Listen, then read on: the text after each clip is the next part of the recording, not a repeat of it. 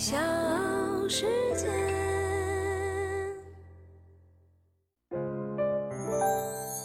大咖故事，故事舅舅，越说越有。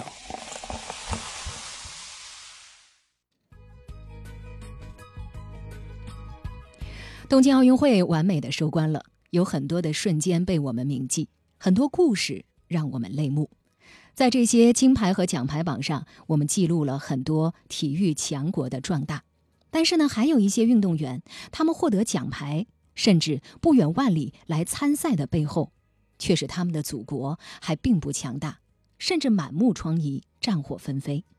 而他们的训练呢，可能也并不科学合理，甚至连一个像样的参赛服都没有。可是有梦想，谁都了不起。他们在用自己的方式。创造了历史。我是唐莹，欢迎各位收听和订阅《大咖故事》。评论区呢，也期待看到你的留言。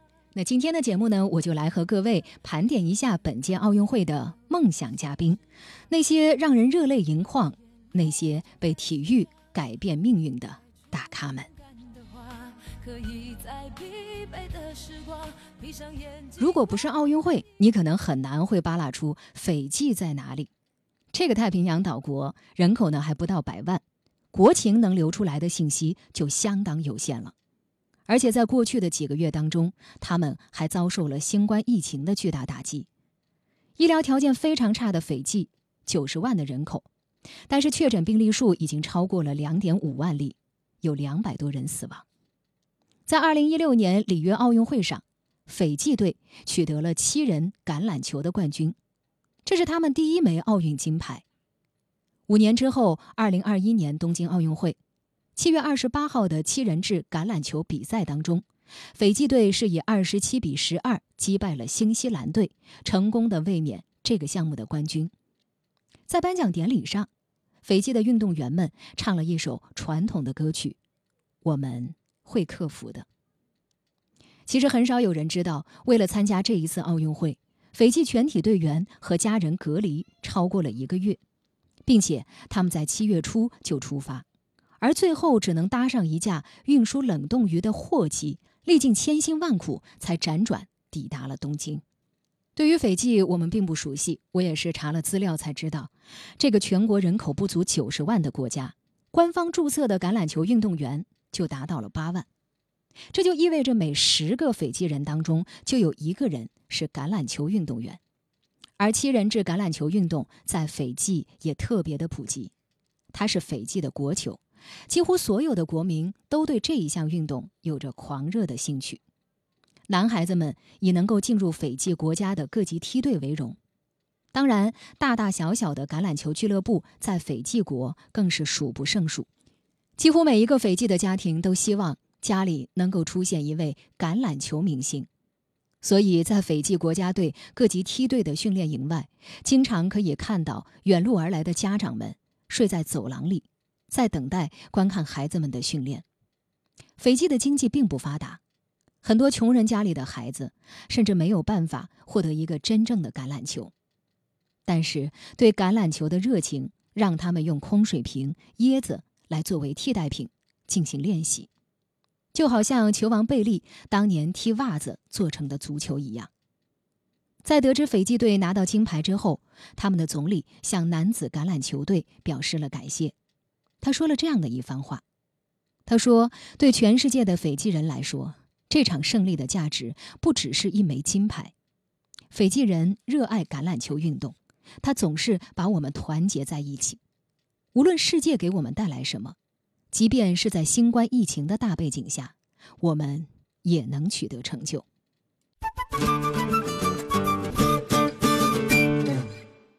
只有六万人的百慕大在东京奥运会上实现了金牌零的突破。获得金牌的这个人叫弗罗拉达菲，她以一小时五十五分三十六秒的成绩夺得了女子铁人三项冠军，这是百慕大的第一枚奥运金牌。达菲在百慕大长大。从小就练习跑步和游泳，八岁的时候参加了人生的第一次铁人三项比赛，并且取得了名次。从此，他就爱上了这项运动。在今年东京奥运的赛场，有五十六名选手参赛，但是只有三十四人完赛。达菲笑到了最后。达菲一路走来，都在和伤痛、疲劳，甚至是抑郁的情绪作战。我们很难想象，如今的铁人曾经因为体内严重缺铁，被诊断为贫血症，不得不每天依靠注射来缓解症状。二零零八年北京奥运会。当时才二十岁的达菲，因为自行车故障中途退赛。回到家乡之后，他一度心灰意冷，到了大学去攻读学位，并且在一家商店全职工作。但是他实在是放不下热爱的铁人三项运动，很快又回到了训练当中。在二零一二年和二零一六年两届奥运会，达菲分别拿到了第四十五名和第八名的成绩。而在东京奥运，达菲为百慕大创造了历史。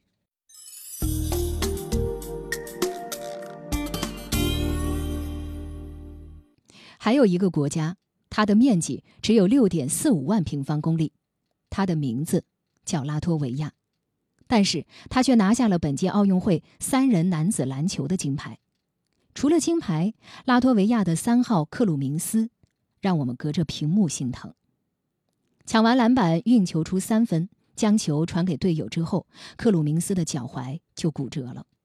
可是让人想不到的是，他竟然硬是将已经骨折的脚自行校定。中场的哨声还没响，就意味着战斗还要继续。克鲁明斯给自己打完绷带之后，再一次披挂上场。比赛还剩两分多钟，两队打成了十六平。俄罗斯的大中锋并没有疼惜克鲁明斯脚踝骨折，毫不犹豫猛凿下了关键的两分。而与此同时，克鲁明斯又一次被打跪在了地上。当时他骨折的腿已经不能够承重，伤上加伤的他只能是通过爬行来缓解疼痛。在所有人看来，他必须立刻停止比赛，接受治疗。果然，他确实去接受了治疗。但是让人没有想到的是，他是自己给自己治疗。他一边调整呼吸，一边争分夺秒给自己再绑了一次绷带。工作人员向他伸出援手，他都无心应接。或许在这一刻，比赛的输赢已经没有那么重要。但是对克鲁明斯来说，先玩命才有资格讨论输赢。他已经三十五岁了，这是他的第一届奥运会，同样。也是他的最后一届。故事的结局以拉脱维亚绝杀收尾，他们是当之无愧的冠军。大咖故事，故事舅舅，越说越有。大咖故事，我是唐莹，欢迎各位的收听和订阅。在田径的赛场上，有一个运动员叫齐恩·杰克，他来自于南苏丹。是难民代表团中的一员。这支二十九人的队伍成员来自十多个不同的国家：伊拉克、叙利亚、阿富汗、刚果、苏丹等等。他们无处不在战乱和动荡之中。在奥运的赛场上，齐恩·杰克没有教练，没有队友，没有任何品牌赞助商。和跑道上其他国家的运动员站在一起的时候，他显得特别的瘦弱。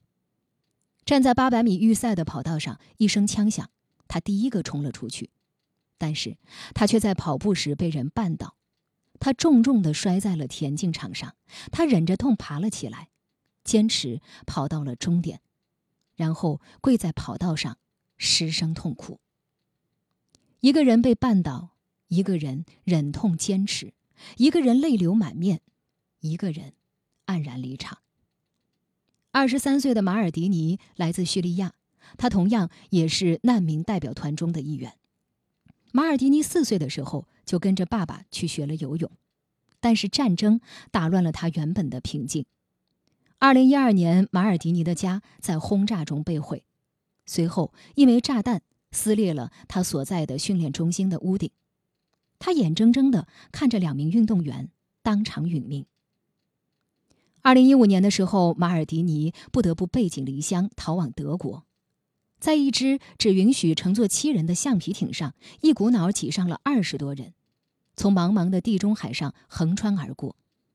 严重的超载让橡皮艇的马达停止了工作。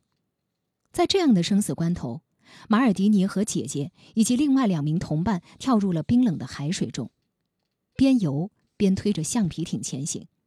他们推船三个半小时，终于抵达了岸边，救下了全船二十多条人的性命。联合国难民署为马尔迪尼的事迹写下了一篇推文。为了把一艘下沉的船推至安全的地方，马尔迪尼在海中游了三个半小时，而现在，他为世界上每一个难民在游泳。在东京奥运的赛场，马尔迪尼的成绩并不出众，女子一百米蝶泳。预赛成绩是一分零六秒七八，无缘决赛。但即便这样，他并不遗憾。他说：“这不是最重要的事情，我最想让世界知道，难民也是正常人，我们也有梦想。有梦想，谁都了不起。